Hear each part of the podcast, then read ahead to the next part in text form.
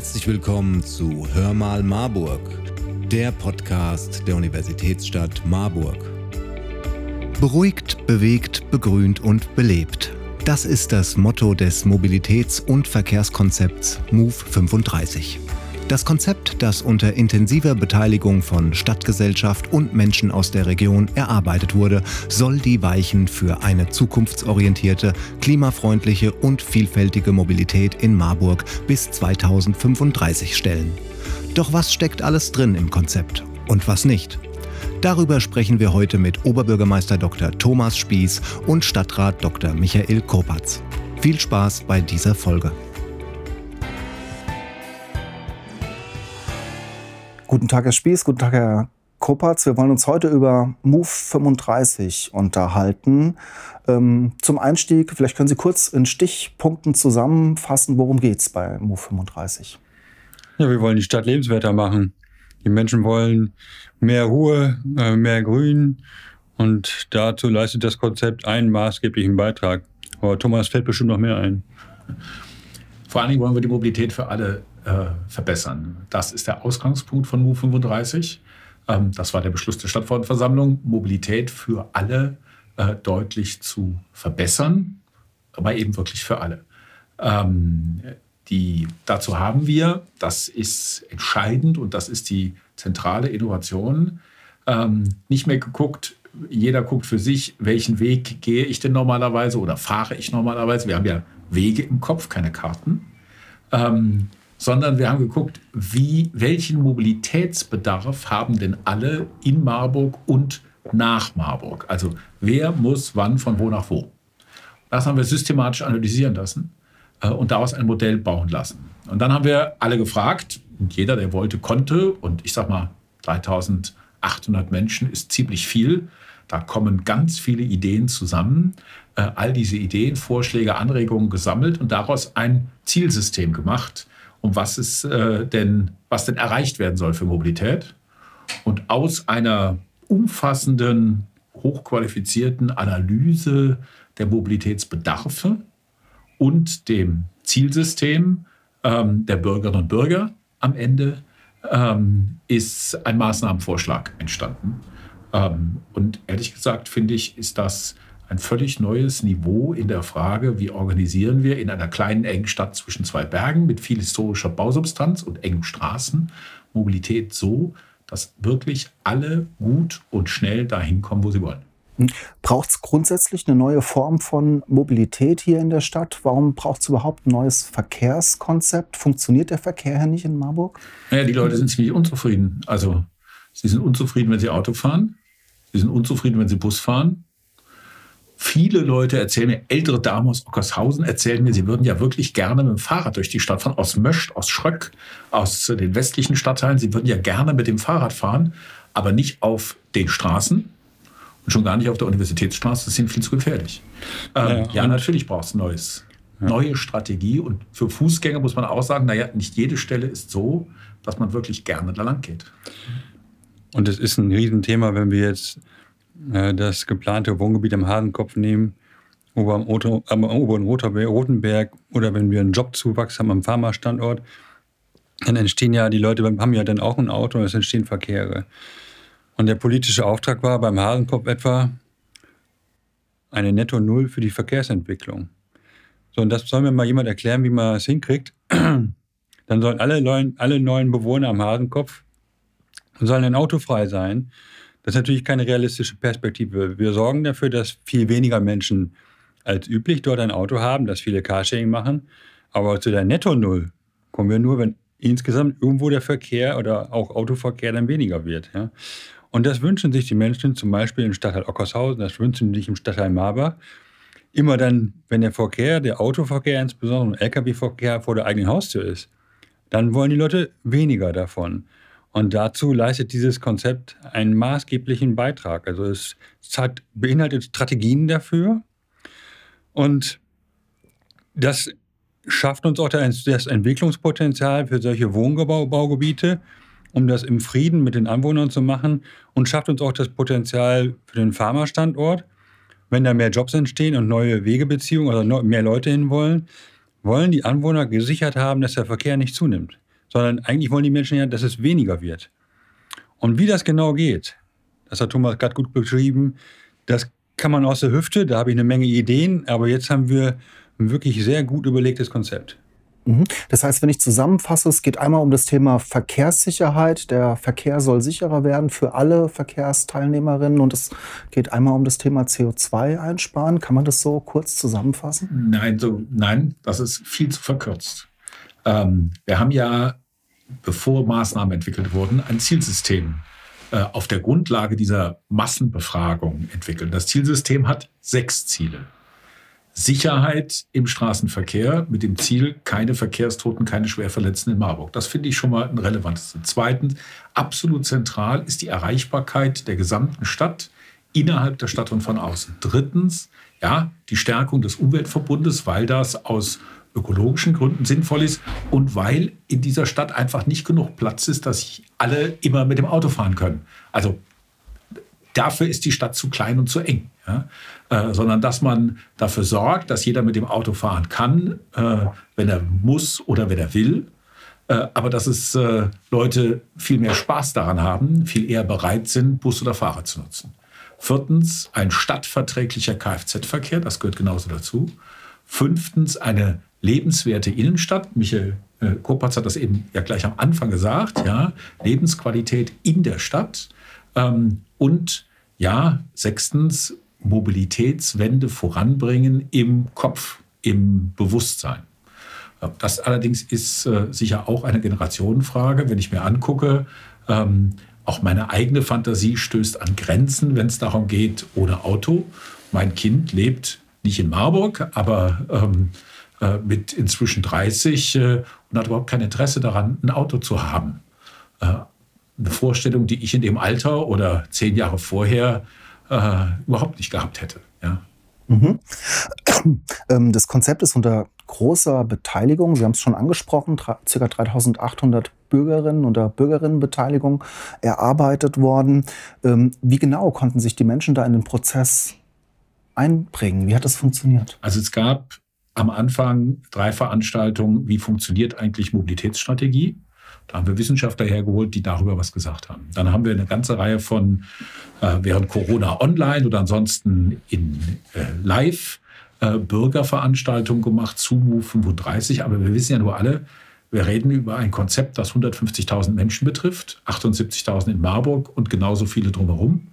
Ähm, und die kommen nicht alle, da kommen dann 100. Also haben wir gesagt, wir machen eine Online-Befragung das heißt, wir sammeln Menschen, die online äußern, wie sie sich bewegen, was ihre Präferenzen sind und welche Vorschläge sie haben für so ein Konzept. Da haben sich 3762 Menschen beteiligt. Jetzt muss man genau gucken, wer hat sich beteiligt, weil es ist ja nicht, äh, sowas ist ja nicht unmittelbar repräsentativ. Naja, 28 Prozent waren von außerhalb Marburgs, also das ganze Umland ist mit seinen Vorstellungen einbezogen. Von den Marburgern 35 Prozent aus den Außenstadtteilen ähm, die sind eher überrepräsentiert. Und wenn man guckt, wie bewegen sich die Leute, die sich beteiligt haben, dann stellt man fest, 46 Prozent haben angegeben, ihre erste Wahl wäre ein Auto, aber nur 42 Prozent der Wege in Marburg werden mit dem Auto zurückgelegt. Insofern ist es schon ein sehr reales Abbild äh, der Menschen in der Stadt, was da zusammengekommen ist. Und daraus hat die Planersozietät, das beauftragte ähm, ähm, Unternehmen hat daraus aus tausend Seiten Freitext, Ideen, Vorschlägen, Anforderungen, was wer findet, was in Marburg besser werden muss, aus tausend Seiten Freitext das Zielsystem entwickelt äh, mit den sechs Oberzielen, die ich genannt habe. Und dazu gibt es noch lauter Unterziele, ähm, aus denen klar wird, es geht darum, Mobilität für alle und für alle Bedürfnisse, für alle Wegebeziehungen in der Stadt insgesamt zu verbessern. Mhm. Und äh, wenn ich jetzt noch Ideen oder Anregungen habe, wie kann ich mich be beteiligen? Wie kann ich mich jetzt noch einbringen in den Prozess? Das Konzept ist fertig. Ja, Im Moment. Wir haben jetzt seit zweieinhalb, Jahr, zweieinhalb Jahre hat die Stadt daran gearbeitet, mit den Wissenschaftlern, mit den Experten, mit den Ortsbeiräten, mit den Bürgerinnen ganz allgemein, die sich an Veranstaltungen beteiligt haben. Und äh, ich bin jetzt ja erst seit einem Jahr knapp in Marburg, aber ich kann mit Sicherheit sagen, dass das ein sehr aufwendiges Verfahren war. Also Chapeau. Nicht nur in wissenschaftlich-analytischer Hinsicht, sondern auch insbesondere bei der Frage, wie bindet man die Bürgerinnen und Bürger ein. Sehr aufwendig. Und deswegen äh, an der Stelle, irgendwann muss man mal den Sack auch zumachen. Und das ist, das ist jetzt geschehen. Und ich habe selber die Debatten noch mitbekommen, auch innerhalb der Verwaltung mit den verschiedenen Fachdiensten. Welche Maßnahmen sind realistisch? Äh, was ist fachlich und rechtlich überhaupt möglich? Also es wurde auch intern äh, sehr intensiv diskutiert. Also steckt ein unfassbarer Workload hinter. Also nicht nur von der äh, Agentur, die das gemacht hat, sondern von Seiten der Verwaltung und sehr viel Energie der Menschen die sich da über Jahre in diesen Prozess eingebracht haben. Und jetzt ist der Zeitpunkt gekommen, ganz offensichtlich, äh, es ist eine wirklich äh, sehr überzeugende Studie, mal anzufangen. Man muss aber noch eins ergänzen. Wir reden über eine Strategie. Move 35 ist eine Gesamtstrategie für die Mobilität in der Stadt und sie ist angelegt auf zwölf Jahre.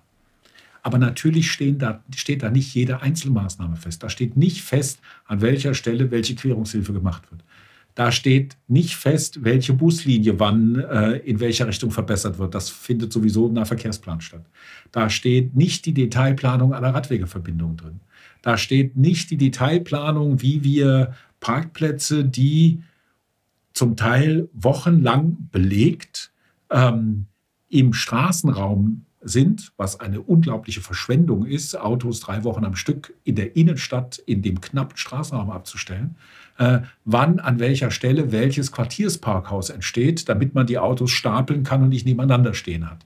Ähm, all diese Details sind natürlich noch nicht minutiös festgelegt. In der Strategie geht das ja gar nicht so. Und da wird es natürlich noch ganz viel Beteiligung geben im weiteren Prozess bei Einzelmaßnahmen. Also Thema Parkplätze lieben alle. Ähm, am Ortenberg wollen die Leute unbedingt, dass der Schützenplatz, da sind acht Parkplätze, ähm, ein Quartiersort wird, an dem man sich treffen kann, an dem Kinder spielen können, an dem man rumsitzen kann, an dem vielleicht auch wieder eine Eisdiele aufmacht oder ein Café. Ja, das ein dringender Wunsch. So. Ähm, das ist in MOVE 35 lebenswerte Stadtgestaltung äh, und äh, Reduzierung oder Verlagerung von Parkplätzen. Ja? Aber natürlich muss man das noch ganz im Detail planen und wir wären ja mit dem Klammerbeutel gepudert, wenn wir das nicht unter Beteiligung der Bürgerinnen und Bürger machen würden. Am Ende hätten wir was gebaut, was sie gar nicht haben wollen. Das ist ja nicht besonders klug. Also das heißt, es gibt ganz viele Beteiligungsmöglichkeiten, auch in Zukunft bei den Einzelmaßnahmen. Aber ich sage mal, die Strategie, die muss man irgendwann mal fertig haben, damit die Stadtverordnetenversammlung sie beschließen kann und die Verwaltung dann sehen kann, okay, das ist die Linie, da geht es jetzt weiter. Okay, verstanden. Das heißt, die Strategie steht, da ist der Sack zu, wie Sie gerade schön gesagt haben. Bei den konkreten Ausprägungen wird es Bürgerinnenbeteiligung an der einen oder anderen die Stelle geben. Die Diskussion ist jetzt nicht beendet. Ne, und es wird auch Maßnahmen geben. Äh, es gibt Maßnahmen, die relativ klar benannt sind. Aber auch dort wird man dann nochmal die politische Debatte suchen. Also es geht ja nicht darum, dass man hier Sachen mit der Brechstange durchsetzt. Aber wir können jetzt sagen, welche Maßnahme welchen Effekt hat ja, und wie sie mit anderen Sachen zusammen funktioniert. Und dann kann man auch sagen, wenn man das nicht macht, dann kommt man bei den anderen Punkten auch nicht voran. Mhm. Vieles hängt da miteinander zusammen. Wenn man keinen Plan hat, bewegt man sich gar nicht. Wenn man einen Plan hat, heißt das nicht, dass nach zwölf Jahren jedes Wort aus diesem Plan genauso umgesetzt ist. Und ehrlich gesagt kann ich mir überhaupt nicht vorstellen, dass das so läuft, sondern natürlich ist es ein lebendes System. Mhm. Auf Plakaten, auf den Bussen lesen wir Marburgerinnen gerade immer beruhigt, belebt, begrünt und bewegt. Das ist fast ja, sage ich mal, in einem knackigen Werbespruch die Strategie zusammen. Vielleicht können Sie ähm, mir noch mal erklären, wo finden sich diese Punkte umgesetzt? Wie wird Marburg begrünt? Wie wird Marburg belebt, beruhigt? Also beruhigt bewegt? ist klar. Ne, beruhigt wird immer da, wo weniger Lärm ist. Das wünschen die Menschen sich. Äh, weniger Lärm in der Biegenstraße etwa. Äh, das ist eine ziemlich laute Straße, äh, so sagen die Anwohner. Und weniger Autoverkehr, weniger Lkw-Verkehr und dafür aber mehr Menschen auf dem Fahrrad, das schafft mehr Ruhe. Das beruhigt. Ähm, übrigens auch Tempo 30 ist eine einfache Maßnahme, die nichts kostet, die dazu führt, dass der, der empfundene Lärm sich fast halbiert. Faszinierend, ja. Wenn wir können, wie wir wollen, dann werden wir mehr Tempo 30 machen an den Stellen, die geeignet sind. Äh, belebt, also die Menschen fahren nach Kopenhagen, sie fahren nach Groningen, sie fahren nach Gent. und äh, sind total begeistert. Ja. Und äh, dann denken die Menschen sich, das hätten wir gerne auch bei uns. Ja. Ich glaube auch, dass diese, diese Empfindung, die die Leute dann so mitnehmen aus diesen Städten, auch dazu führt, dass in unserer Republik in allen Städten diese Diskussion geführt wird, dass in Hannover ein Bürgermeister gewählt wird, ein grüner Bürgermeister gewählt wird, der doch ernsthaft im Wahl als Wahlkampfthema sagt, er will die autofreie Innenstadt. Das muss man sich mal reinziehen, ja. dass er mit diesem Programm gewählt wird, ja. Und dieses Bedürfnis, was die Leute haben, das kommt ja von irgendwo her. Und das haben auch die Menschen hier in Marburg. In Marburg. Und deswegen passt der Slogan da ganz gut. Wobei die autofreie Innenstadt keine Option ist in einer Stadt wie Marburg, nur damit es keine Missverständnisse gibt. Ja, selbstverständlich wird man, steht ausdrücklich drin, Seite 29 oben, ähm, ja, auch in Zukunft jeder, der will oder jeder, der muss, mit dem Auto in die Stadt kommen. Mhm. Das Aber unterschreibe ich. Das unterschreibe ich. Alle werden mit dem Auto weiter in die, in die Stadt kommen. Was wir jetzt nicht angesprochen haben, ist, glaube ich, Marburg bewegt. Wie bewegt sich Marburg weiter? Wie sieht die Mobilität der Zukunft? Wie sieht klimafreundliche Mobilität in Marburg aus? Ja, das bedeutet, dass ähm, mehr Menschen darüber nachdenken, ihre Mobilitätsroutinen zu verändern. Also jeder hat ja seine Routine, wie man sich fortbewegt. Und wir wollen Angebote schaffen, wir wollen es attraktiver machen, dass man sich denkt, okay, das ist eine Möglichkeit. Also ich erzähle nur ganz gerne die Geschichte von meinem Onkel, als er angefangen hat, mit dem Bus zu fahren. Das war jetzt die Stadt, weil der ist jeden Tag mit zur Arbeit die sechs Kilometer mit dem, äh, Auto, äh, mit, dem, äh, mit dem Auto gefahren. Und der ließ sich davon auch nicht abbringen. Der hatte lauter Argumente, nicht der Weg danach zum Sport oder die Tasche, die er hinten dran hat, ist halt die Routine. Und er hat die Stadt über den ersten Kilometer stadteinwärts aus der einen Pkw-Spur eine Busspur gemacht. Und da war der stinksauer. Weil dann stand, dann staute sich das in der Waschauer, diese 20 Minuten, also vor 20, von 20 vor 8 bis 8, staut sich das. Und er hat sich richtig aufgeregt, natürlich sich bei der Presse gemeldet und beim Bürgermeister. Und er hat aber schon gesehen, dass der Bus dann an ihm vorbeifuhr. Drei Wochen später saß er dann in dem Bus. Und hat gedacht, hey, ist echt cool jetzt, ne, schneller zu sein als die anderen. Deswegen sage ich immer, es muss sich besser anfühlen, das Richtige zu tun. Dabei geht es nicht nur um Geschwindigkeit, aber man muss das Gefühl haben, das Richtige zu tun. Denn niemand lässt sein Auto stehen oder fährt mit dem Bus aus Altruismus. Einfach für das Klima. Das habe ich mir lange gewünscht, dass das passiert, aber die Hoffnung habe ich aufgegeben. Wir müssen die Rahmenbedingungen so verändern, dass es sich gut anfühlt. Das heißt, man muss es irgendwie forcieren, man muss es vor, vorantreiben. Ähm, was einem da immer wieder zu Ohren kommt, ist, dass die Autos in und um Marburg ab, abgeschafft werden sollen. Ist es so? Müssen wir bald unser, muss ich bald mein Auto verkaufen? Weil das ich gar nicht mehr rauskomme aus meiner Einfahrt hier? Das ist kompletter Bullshit, um es mal in klaren Worten zu sagen. Ähm, Im Moment ist es doch so, dass eine Vielzahl von Menschen, die wenigstens manchmal sich gerne anders bewegen würden, das nicht tun können, weil sie sich nicht trauen, weil sie keine geeigneten Wege finden, weil ihnen das Busnetz nicht schnell genug ist oder die Verbindungen nicht gut genug sind, weil sie sich mit dem Fahrrad nicht auf die Unistraße trauen. Ja, äh, und ehrlich gesagt, ich finde das auch nicht angenehm, auf der Unistraße Fahrrad fahren. Ähm, das heißt, äh, ähm, Marburg bewegt, heißt doch zunächst mal, dass wir dem ja sehr breit vorhandenen Bedürfnis, ja, es waren die häufigst genannten Forderungen, Busanbindung verbessern und Radverkehr verbessern, dass wir ähm, diesem Bedürfnis Raum geben. Und natürlich ist, weil diese Stadt klein und eng ist, ähm, kann das nicht durch einfach zusätzlichen Raum stattfinden. Da müssten wir ja ganze Häuserzeilen für abreißen. Also muss man gucken, dass man die Nutzung etwas fairer verteilt. Äh, aber das verhindert ja nicht das Autofahren, sondern es gibt anderen mehr Chance. Und da muss man sich immer klar machen, ähm, äh, dass man, äh, also selbst wenn man 200 Meter Umweg fährt, äh, mit dem Auto die körperliche Anstrengung, das Gaspedal 30 Sekunden länger äh, in Position zu halten, ist weitaus zumutbarer als die Situation als äh, älterer Mensch, der gerne mit dem Fahrrad äh, zu Ahrens fahren würde, sich von schweren Fahrzeugen an den Rand gedrängt zu fühlen. Das ist ein Riesenunterschied. Ja? Und da geht es um Fairness tatsächlich für alle. Mhm. Es, äh, man wird ja auch auf den öffentlichen Nahverkehr umsteigen müssen. Ähm, der müsste ja erstmal ausgebaut werden. Also müssen. Also. Äh, Wir wollen, also, halt, wir wollen die Möglichkeiten verbessern, den, den ÖPNV zu nutzen. Wenn ich kein Fahrrad mehr fahren kann mhm. oder nicht will oder kein Fahrrad habe oder nicht laufen will, mhm. wären viele, denke ich, dann. Ja, aber, dann kannst du mit dem Auto fahren. Wir wollen ja, dass die, die wirklich aufs Auto angewiesen sind, dass sie weiter mit dem Auto in die Stadt fahren können und dass sie auch sicher einen Parkplatz finden. Ja? Das steht außer Frage. Und Leute, die aus einer Region kommen, wo es, also wo man gar nicht dran denken muss, dass sie eine super Taktung kriegen mit dem Bus.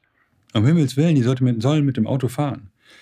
Aber es gibt eine Menge Leute, die haben sehr gute Möglichkeiten.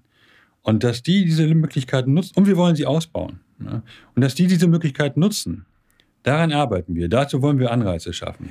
Und auf das Ausbauen will ich eigentlich hinaus. Wie sehen die Planungen denn aus, den öffentlichen Nahverkehr zu verbessern? Weil das müsste ja auch in meinen Augen schon Natürlich. passieren. Ähm, Move 35 beinhaltet konzeptionell einen deutlichen Ausbau des öffentlichen Personennahverkehrs. Ähm, das findet aber sowieso in der Planung über den Nahverkehrsplan statt. So. Deswegen findet parallel die Erstellung des neuen Nahverkehrsplans statt. Daran ist, dafür ist ebenfalls die Planersozietät beauftragt, also das gleiche Unternehmen, sodass man alle Daten doppelt nutzen kann. Äh, der Nahverkehrsplan ist in der finalen Phase Move 35 kommt im Juli. Wenn Move 35 als strategische Ausrichtung so beschlossen ist, dann folgt daraus ähm, ein Nahverkehrsplan, der uns, äh, der den öffentlichen Personennahverkehr massiv ausbauen wird, wird uns auch furchtbar viel Geld kosten, das dann zu tun. Ähm, aber das ist natürlich die Konsequenz aus der Grundstrategie Move 35. Und jetzt muss man immer im Kopf haben, die Strategie Move 35 geht bis 2035, das sind zwölf Jahre. Der Verkehrsplan läuft fünf Jahre. Das heißt, die äh, Phase eines massiven ÖPNV-Ausbaus, wenn man Busse kaufen kann und wenn man Fahrer findet, das muss man immer einschränken, das ist nicht so leicht, ähm, wird in den ersten Jahren stattfinden und damit die Grundlage für die weitere Entwicklung liefern. Und ja, da wird sehr viel passieren. Ähm, man kann jetzt noch nicht jede einzelne Linie aufzählen, weil das ist ja gerade noch in der sozusagen in der Endabstimmung, in der Anhörung. Ähm, aber klar ist, dass das nicht ohne einander geht, sondern dass der Ausbau ÖPNV in die Anfangsphase gehört. Ich will aber noch was zum Müssen sagen. Ähm, Leute müssen Bus fahren. Naja, also ehrlich gesagt, ich kenne ziemlich viele Leute, die würden gerne Bus fahren. Wenn man morgens zur Arbeit mit dem Bus fährt, kann man ein Buch lesen, die Zeitung lesen, habe ich viele Jahre gemacht. Äh, ähm, man kann Musik hören, man kann Handyspiele spielen, was auch immer. Ja.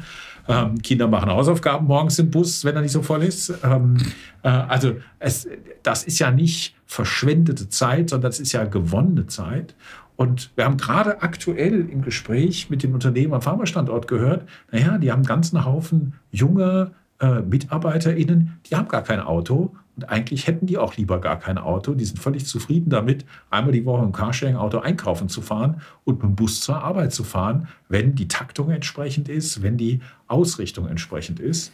Ähm, oder mit dem Fahrrad äh, äh zu fahren, wenn die Radwege entsprechend sind, weil wer will schon auf einer Landstraße, wo die Leute mit 100 an einem vorbeifahren, mit dem Fahrrad langfahren? Das ist, also da muss man schon richtig Hardcore-Fahrradfahrer sein. Für alle anderen muss man Bedingungen schaffen, dass es ihnen auch Spaß macht. Mhm. Die Anschlussfrage bezieht sich, glaube ich, auf das Hardcore-Fahrradfahren. Wird, äh, werden hauptsächlich Radfahrende bevorzugt bei Move 35? Ich wüsste nicht warum. Also momentan werden sie eher stark benachteiligt. Also wenn ich jetzt nach Münster gucke, nach Karlsruhe oder Oldenburg, dann äh, ich, sehe ich da, dass 50 Prozent der Menschen mit dem Fahrrad fahren. Also 50 Prozent alle Wege mit dem Fahrrad zurückgelegt werden. Alt und jung. Das ganze Jahr. Hier in Marburg sind wir bei 11 Prozent. Das hat was mit der, ich sag mal, das hatte was mit der Topografie zu tun. Aber jetzt gibt es ja seit vielen Jahren E-Bikes und die etablieren sich immer mehr. Ich habe auch noch in keiner Stadt so viele E-Bikes gesehen wie in Marburg. Äh, das hat ja seine Gründe, aber ich habe es selber auch eins angeschafft. Und jetzt ist auch der steilste Berg keine schlimme Herausforderung mehr. Da kann ich auch noch einen Anhänger bequem mit hochziehen. Äh, aber Fakt ist auch, dass äh, wir noch relativ am Anfang sind, was das Sicherheitsgefühl der Menschen auf dem Fahrrad anbelangt. Hier wurde in den letzten zehn Jahren vieles besser, äh, aber im Vergleich, wenn ich jetzt als Benchmark nehme, die richtigen Fahrradstädte, da haben wir noch deutlich Luft nach oben. Jetzt haben wir ein Platzproblem in Marburg. Das heißt, den Raum, wir können nicht beliebig, an, also an der Biegenstraße zum Beispiel, da war jetzt ein schöner Radweg möglich. Durch eine leichte Umstellung, das ist leider nicht überall so leicht. Und da müssen wir schauen, wie können wir den Raum so gestalten, dass auch Radfahrerinnen sich dort sicherer fühlen. Und ein Ansatz, den wir haben, sind diese Fahrradpiktogramme, die wir in Kette hintereinander schalten, um aufmerksam zu machen auf das Thema. Und äh, ich glaube, in Marburg haben wir auch eine gewisse Aufmerksamkeit, also von Autofahrern auch gegenüber Radfahrern. Das ist jedenfalls mein Empfinden. Aber so eine Bevorzugung von äh, Radfahrern in dem Sinne kann ich jetzt nicht sehen, aber äh, wir möchten, dass, es, äh, dass das Radfahren angenehmer wird. Mhm. Wir haben eine Gewohnheit in Bezug auf äh, sozusagen die äh, Entsprechung der Straßenorganisation für Autofahrer. Ja, das stammt noch aus den Zeiten der autogerechten Stadt der Zukunft. Ähm, das ist aber keine Zukunft. Und das wissen wir schon lange, dass das keine Zukunft ist. Und dann empfindet man, wenn auf einmal sozusagen andere nicht genauso viel Raum, aber doch ein bisschen mehr Raum kriegen sollen, dann empfindet man das vielleicht als Einschränkung. Es ist keine Einschränkung, das ist nicht gegen Autos, es ist eine Frage der Fairness auf der Straße. Und in Wahrheit ist das, was an Einschränkungen erlebt wird, also wenn man mal ehrlich ist, ja, äh, auch marginal. Gerade die Biegenstraße ist ein wunderbares Beispiel. Ähm, da waren vorher schräge Parkplätze. Ähm, und wenn man am Fahrrad hinten dran vorbeifährt, ist das für den Fahrradfahrer höchst unangenehm. Für den Autofahrer auch, weil man nämlich nichts sieht beim rückwärts ausparken. Ja? Und wer möchte eigentlich schuld daran sein, einen Fahrradfahrer über den Haufen gefahren zu haben? Also das ist ja auch eine Dimension von Risiko, ja? eine Dimension von Ungleichheit. Das trägt man doch den Rest seines Lebens mit sich rum, wenn sowas passiert ist, weil man nicht genau genug geguckt hat. Ja? Ähm, Jetzt haben wir eine Situation, in der die Wahrscheinlichkeit, dass es zu einer Kollision kommt, dass irgendjemand Schaden nimmt, drastisch reduziert wurde. Ja? Ähm, und nein, das ist nicht gegen Autos. Das ist eine Frage fairen Umgangs miteinander. Das ist eine Frage von Rücksichtnahme aufeinander. Und das muss man an manchen Stellen so organisieren, dass Rücksichtnahme leicht möglich wird. Mhm. Wir haben ja auch jede Menge nicht sehende Menschen in Marburg. Wie sieht es denn mit Barrierefreiheit aus? Da haben wir jetzt, äh, also da haben wir gar nicht die Möglichkeit, als Marburg, Stadt Marburg uns groß zu entscheiden. Da gibt es Regelwerke und Vorgaben. Man kann das an allen Ampelübergangspunkten schon gut erkennen. Diese sogenannten Nullabsenkungen, die sind gerade für die Barrierefreiheit gedacht. Das konfligiert etwas mit denjenigen Menschen, die nicht sehen können, weil die wollen halt keine äh, Nullabsenkung, die wollen halt eine Kante haben am Bürgersteig. Deswegen sind halt auch diese Sperrfelder, also diese, diese Noppenfelder, woran die dann merken können, okay, hier ist äh, äh, äh zwar hier ist zwar keine Kante, aber äh, hier ist ein Übergang für Menschen mit dem Rolli oder im Rollstuhl. Mhm. Es soll auch mehr Bäume geben. Stichwort begrünt. Warum? Naja, zwingend. Also wir sind mit dem Klimawandel. Und wir haben es doch jetzt schon gemerkt, und das wird auch nicht besser mit Hitzeentwicklung und äh, äh, insbesondere tropischen Nächten. Ähm, und das ist, mal, da kann man jetzt sagen, naja, schwitzen wir halt ein bisschen. Nein, darum geht es nicht. Das ist ja für einen relevanten Teil der Bevölkerung eine vitale Bedrohung. Es ist ja eine massive Einschränkung der Lebensqualität, wenn es nachts nicht mehr kühl wird. Und da macht eine intelligente Organisation von Bepflanzung von Bäumen, von Grünflächen, von Verdunstungsflächen macht genau den Unterschied zwischen 21 und 18 Grad in der Nacht mhm. aus. Und ja, das muss man tun. Und wenn man mal sehenden Auges durch die Stadt geht, dann sieht man ziemlich viele Straßen, in denen keine Bäume sind. Ähm, und die werden richtig Stress kriegen. Ähm, und deswegen muss an solchen Stellen selbstverständlich eine deutliche Begrünung der Stadt. Es gibt ein paar Plätze, an denen geht es nicht. Vom Leitplatz geht es nicht, weil unten drunter ist ein riesiges Regenwasserrückhaltebecken, das schützt äh, den weiteren Teil des Campusviertels vor Hochwasser. Ähm, beim Piscatorhaus geht es nicht, ähm, weil darunter lauter Technik ist und weil man äh, ja auch mal einen Platz braucht, wo man ein großes Zelt hinstellen könnte oder wo man was stattfinden lassen kann. Ja? Da kann man das noch mobil organisieren. Aber ähm, wir haben ja ganz viele Straßen, ähm, Marburg ist ja sehr stark von Grün durchzogen, das muss man immer anerkennen. Ja, es gibt ja keinen Platz in der Stadt, wo man weiter als 600 Meter Luftlinie vom nächsten, ich sag mal, Waldstreifen entfernt ist. Ja?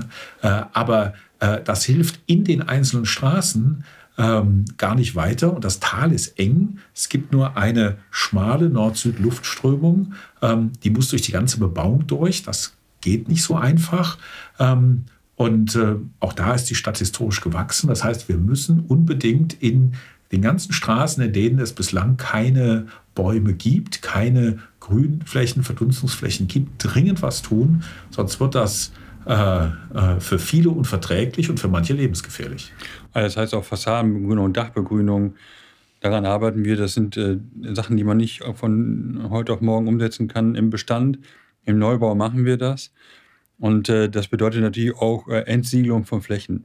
Also da man mal an einer Straße, wo jetzt kein einziger Baum steht, wenn wir da fünf Parkplätze rausnehmen, kann man schon fünf Bäume die Schatten werfen. Ne? Das ist vertretbar, aber für jeden Parkplatz, gerade in der Südstadt, wo jetzt Parkflächen knapp sind, wollen wir schon auch Ersatz schaffen in Form von Quartiersgaragen. Also wir müssen den Leuten schon ein Angebot machen. Ja. Wenn, wenn, sowieso wenig Parkplätze da sind, kann man nicht noch, noch was wegnehmen. Also jedenfalls nicht, äh, wenn es zumutbar sein soll. Aber so wirkt das dann ineinander. Und das, hier schafft das Verkehrskonzept, schafft auch Raum für Klimaanpassung. Und da haben wir auch ganz klare Vorgaben bekommen äh, durch die Endstudie zum, Klima, zum Thema Klimaanpassung. Und das werden die Menschen auch fordern. Ja, dass wir äh, Kühlungseffekte in den superheißen Sommer schaffen. Das heißt, dann kann ich unter den Bäumen sitzen? Sind auch Aufenthaltsräume vorgesehen in diesem Verkehrskonzept? Also wenn, die, wenn, die das, wenn die Menschen sich das wünschen, gerne.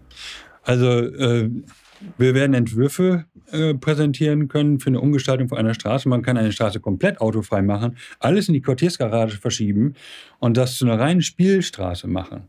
Das können wir auch mit den, äh, also kann man Entwürfe machen, wie es aussieht, und mit den Bürgerinnen und Bürgern abstimmen. Das geschieht schon in anderen Städten, kann ich mir hier auch sehr gut vorstellen. Aber das würden wir den Menschen nicht überstülpen, äh, sondern also zwei, drei Baumpflanzungen, denke ich, das kann man einfach mal machen. Äh, wenn man aber einen größeren Wurf machen will, dann äh, auf jeden Fall nur in Abstimmung mit den Anliegern. Und es muss immer sichergestellt bleiben, dass ältere Menschen, die nicht mehr gut laufen können, dass Menschen mit Behinderung natürlich trotzdem vor der Tür in ein Auto einsteigen können, wenn sie es brauchen. Ja, das ist ja auch die Gesetzeslage, gibt, gibt das vor. Und dass auch eine fünfköpfige Familie äh, den Samstag-Einkauf vor der Tür ausladen kann. Das muss man sicherstellen. Ja? Aber es ist doch auch eine ungeheure Verschwendung von dem knappen Platz in der Stadt, wenn wir da Autos nebeneinander stehen, dass dort die, die, die zum Teil drei Wochen am Stück da stehen. Die kann man doch wirklich intelligent stapeln ähm, und mit dem Platz was Besseres anfangen. In Berlin wurde es ja gerade getestet. Ich glaube, was die Friedrichstraße, die wurde jetzt wieder aufgemacht und die Einzelhändler waren ziemlich froh, dass jetzt wieder Autos fahren dürfen. Gefährdet Move 35 die Einzelhändlerinnen, Einzelhändler also mich hat das in Berlin Marburgs? gewundert, denn äh, zum Beispiel die Galerie Lafayette hat nach einem halben Jahr sehr positiv also darüber Bilanz gezogen, über die äh, Sperrung der Friedrichstraße. Ja, und wir wissen aus unzähligen Studien, dass das der Nachfrage dienlich ist. Also das, äh, das finde ich schon sehr irritierend, dass die Händler dann angeblich alle gesagt haben, jetzt ist es besser. Das, ist das, das Einzige, was den Handel wirklich kannibalisiert, ist der Onlinehandel. Und was wir uns hier in Marburg wünschen, und ich, dafür stehe ich auch selber äh, zur Verfügung, weil ich mich damit auch jahrelang befasst habe ähm, und, und publiziert habe dazu, dass wir den regionalen Handel stärken wollen, ja, dass wir die Menschen motivieren wollen, hier in der Stadt einzukaufen. Es gibt den Marburg-Gutschein, den wir noch weiter stärken werden. Wir haben auch in der also ich sage schon wir, das äh, hat die Stadt und der OB und die äh, vom City, Marketing und Wirtschaftsförderung haben sehr gute Maßnahmen äh, umgesetzt in der Covid-Krise zur Stärkung des Handels. Ich glaube deswegen auch, dass die äh, Stadtvertreter glaubhaft sind in ihrem Anliegen, dass sie die Interessen des Handels stärken wollen. Und meine Überzeugung ist, dass Move förderlich ist für den Einzelhandel. Und meine persönliche Vision ist, dass die Leute nur mit schlechtem Gewissen bei Amazon einkaufen. Ja, dafür würde ich gerne stadtpolitisch werben. Ja. Und, äh, und ich, ich, sehe da wirklich nicht den Widerspruch, sondern ganz im Gegenteil. Auch so eine Stadt wie Hasselt in Belgien, 70.000 Einwohner.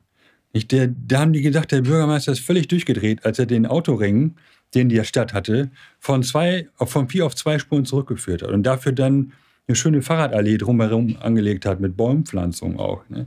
Da haben alle gedacht, der ist völlig durchgeknallt. Die Zahl der Arbeitsplätze in der Innenstadt hat sich seitdem verdreifacht. Und es gibt es zig Beispiele dafür. Und es ist ja so, wenn Sie desto, also man muss zwei Strategieteile unterscheiden. Der eine ist, wie bringen wir Wohnen und Arbeiten in der Innenstadt zusammen? Dass Leute sich gerne da aufhalten, dass Leute da gerne arbeiten, äh, dass sie gut hinkommen, aber nicht mit dem Auto mitten durchfahren. Äh, also Arbeitsplätze in der Innenstadt sind für den Handel äh, entscheidend. Das ist eine Strategie, die wir fahren. Ähm, zweite ist, es gibt äh, Leute, die fahren mit dem Auto an eine Stelle, um schnell rauszuspringen und was zu holen. Das ist relativ selten. In der ganzen Innenstadt, also in der Oberstadt, kann das gar nicht mehr stattfinden. Das gibt es schon lange nicht mehr. Also diese Art von Laden gibt es auch nicht. Ja?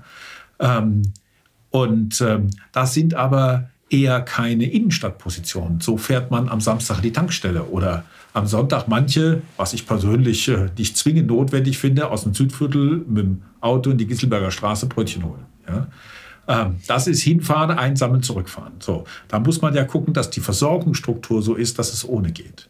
Aber der größte Teil des Handels, die ganze Attraktivität der Innenstadt, wenn man sich anschaut, wir hatten die Stadtmarketing-Expertentagung hier bundesweit, alle Stadtmarketing-Experten. Und die sind dann durch die Oberstadt gegangen und waren völlig begeistert von diesem Angebot, weil ähm, der Unterschied, den ähm, für die Masse der Kunden äh, eine Innenstadt zum Onlinehandel bietet, ich rede nicht vom Supermarkt auf der grünen Wiese, wo man fürs Wochenende einkauft. Ähm, aber das ist das Einkaufserlebnis. Das ist die Kombination von interessanten, abwechslungsreichen, ungewöhnlichen Läden mit ähm, Kultur, mit Gastronomie und natürlich das alle an einem Ort, wo man gerne langläuft. Und jetzt muss man sich mal die Ketzerbach angucken und nochmal einmal tief durchatmen und zurückdenken. Vor der, dem Umbau der Ketzerbach kam man auf dem Bürgersteig kaum im Kinderwagen durch. Mit dem Rollstuhl war es echt eng. Kein Mensch hat sich da aufgehalten. Ja, heute ist die Ketzerbach an beiden Seiten belebt mit breiten Bürgersteigen, mit Kneipentischen vor der Tür. Ja. Die Attraktivität äh, unter dem Gesichtspunkt Aufenthaltsqualität, also das tun, was man bei Amazon nicht kann, nämlich sich in der Stadt aufhalten, Stadtleben erleben, äh, mit allem, was dazugehört, das geht viel besser. Ja? Ähm, so, die Frage ist also nur, kommen Leute, die dazu Zugang haben wollen, noch in die Stadt? Naja, die Parkhäuser im Bereich Gutenbergstraße werden selbstverständlich nicht nur genauso, sondern im Zweifelsfall besser erreichbar sein als in der Vergangenheit. Das ist ein Teil der Idee. Besserer Zufluss, besserer Abfluss. Ähm, die ähm, das Parkhaus Pilgrimstein ganz genauso. Das heißt, der Zugang zur Innenstadt wird leichter. So, schauen wir uns die Bienenstraße an. Was gibt es in der Bienenstraße? Da gibt es drei Kneipen und es gibt eine geringe Zahl von Läden, die da sind. Das sind auch keine Läden, wo man äh, hinfährt und reinspringt. In dem Moment, wo man in der Bienenstraße Platz gewinnt und den Bürgersteig breiter macht, dass äh, die, die Gastronomen tatsächlich Tische rausstellen können, man eine Aufenthaltsqualität gewinnt, Leute gerne da durchgehen, dass eine fußläufige Verbindungsachse durch die Stadt wirkt, auf der man gerne entlang geht, haben auf einmal auch Einzelhandel an so einer Stelle eine völlig andere Chance, weil man guckt nicht vom Auto aus ins Schaufenster, man guckt zu Fuß ins Schaufenster, vielleicht noch vom Fahrrad aus. Ja? Insofern halten wir diese Sorge wirklich für unbegründet, auch wenn wir das ganz natürlich nachdem wir so erfolgreich den Einzelhandel durch die, Klima, durch die Corona-Krise gebracht haben, nachdem wir in Marburg einen ähm, für die Größe der Stadt außerordentlich gut funktionierenden Innenstadt-Einzelhandel haben, äh, wären wir ja mit dem Klammerbeutel gepudert, wenn wir das jetzt alles äh, äh, riskieren, sondern selbstverständlich werden wir im Zuge der Umsetzung von einzelnen Maßnahmen, ähm, sofern sie überhaupt in einem Bezug zum Einzelhandel stehen, Parkplätze am Schützenplatz schaffen eher, äh, also der, der, der, eine Neugestaltung des Schützenplatzes schafft eher einen Ort für einen Kiosk und äh, äh ein Café. Äh, mehr als jetzt und nicht weniger als jetzt. Ja? Ähm, aber da, wo sie überhaupt solche Auswirkungen haben könnten, da werden wir das natürlich genau beobachten, was passiert. Das ist ja gerade die Idee. Wir haben uns ja ein ganz komplexes Verkehrsmodell bauen lassen. Ja? Wir werden Smart City-Strategien ausbauen, mit denen wir sowas monitoren können. Weil, wenn es sich wieder alle Erwartungen und alle Erfahrungen in anderen Orten anders entwickeln sollte, dann muss man neu nachdenken und nachsteuern. Aber genau das gehört dazu, dass wir das kontinuierlich evaluieren und monitoren. Und wie die Wirtschaft sich vor Ort entwickelt, da gucken wir sowieso dauernd nach, ähm, um genau an dieser Stelle optimale Rahmenbedingungen zu bringen. Also nein, diese Sorge halten wir für völlig unbegründet. Ähm, und wenn es irgendwelche Auswirkungen haben sollte, merken wir das rechtzeitig und schauen, wie wir äh, sozusagen am besten nachsteuern, damit es keine Nachteile für den Einzelhandel in der Innenstadt gibt. Mhm. Super. Zum Abschluss, wohin können sich die Bürgerinnen wenden, wenn sie noch Fragen haben? Also Sie können, ähm, wir haben auf der Internetseite der Stadt eine eigene Seite zu Move 35. Da kann man äh, alles nachgucken. Da gibt es Zusammenfassungen, da gibt es Frequently Asked Questions, ähm, da gibt es eine Vielzahl von Informationen dazu. Und natürlich gibt es auch den ganzen Bericht und es gibt nebenbei auch alle Zwischenstadien. Also der Bericht hat zwar 50 Seiten, aber wir hätten noch mal 1000 Seiten mehr im Angebot aus den vorbereitenden Stufen, vorbereitenden Untersuchungen, Datenmaterial, falls jemand nichts Besseres vorhat. Man findet aber auch schöne Zusammenfassungen und klare äh, Darstellungen, um was es dabei geht. Sehr schön. Herr Koppertz, Herr Spieß, vielen Dank für die Antworten und bis zum nächsten Mal bei Hörmer Marburg. Vielen Dank. Das war's auch schon wieder mit Hör mal Marburg, dem Podcast der Universitätsstadt Marburg. Unter www.marburg.de slash move35 findet ihr alle Infos rund um das Mobilitäts- und Verkehrskonzept von dem Beteiligungsprozess bis hin zu den Antworten auf die meistgestellten Fragen. Wir hoffen, es hat euch gefallen und freuen uns auf euer Feedback. Schreibt uns doch einfach eine Nachricht und abonniert diesen Podcast. Empfehlt ihn Freunden und Verwandten. Ihr findet uns auf hörmalmarburg.de oder auf allen gängigen Podcast-Plattformen. Also, wir hören uns beim nächsten Mal, wenn es wieder heißt Hör mal Marburg, der Podcast der Universitätsstadt Marburg.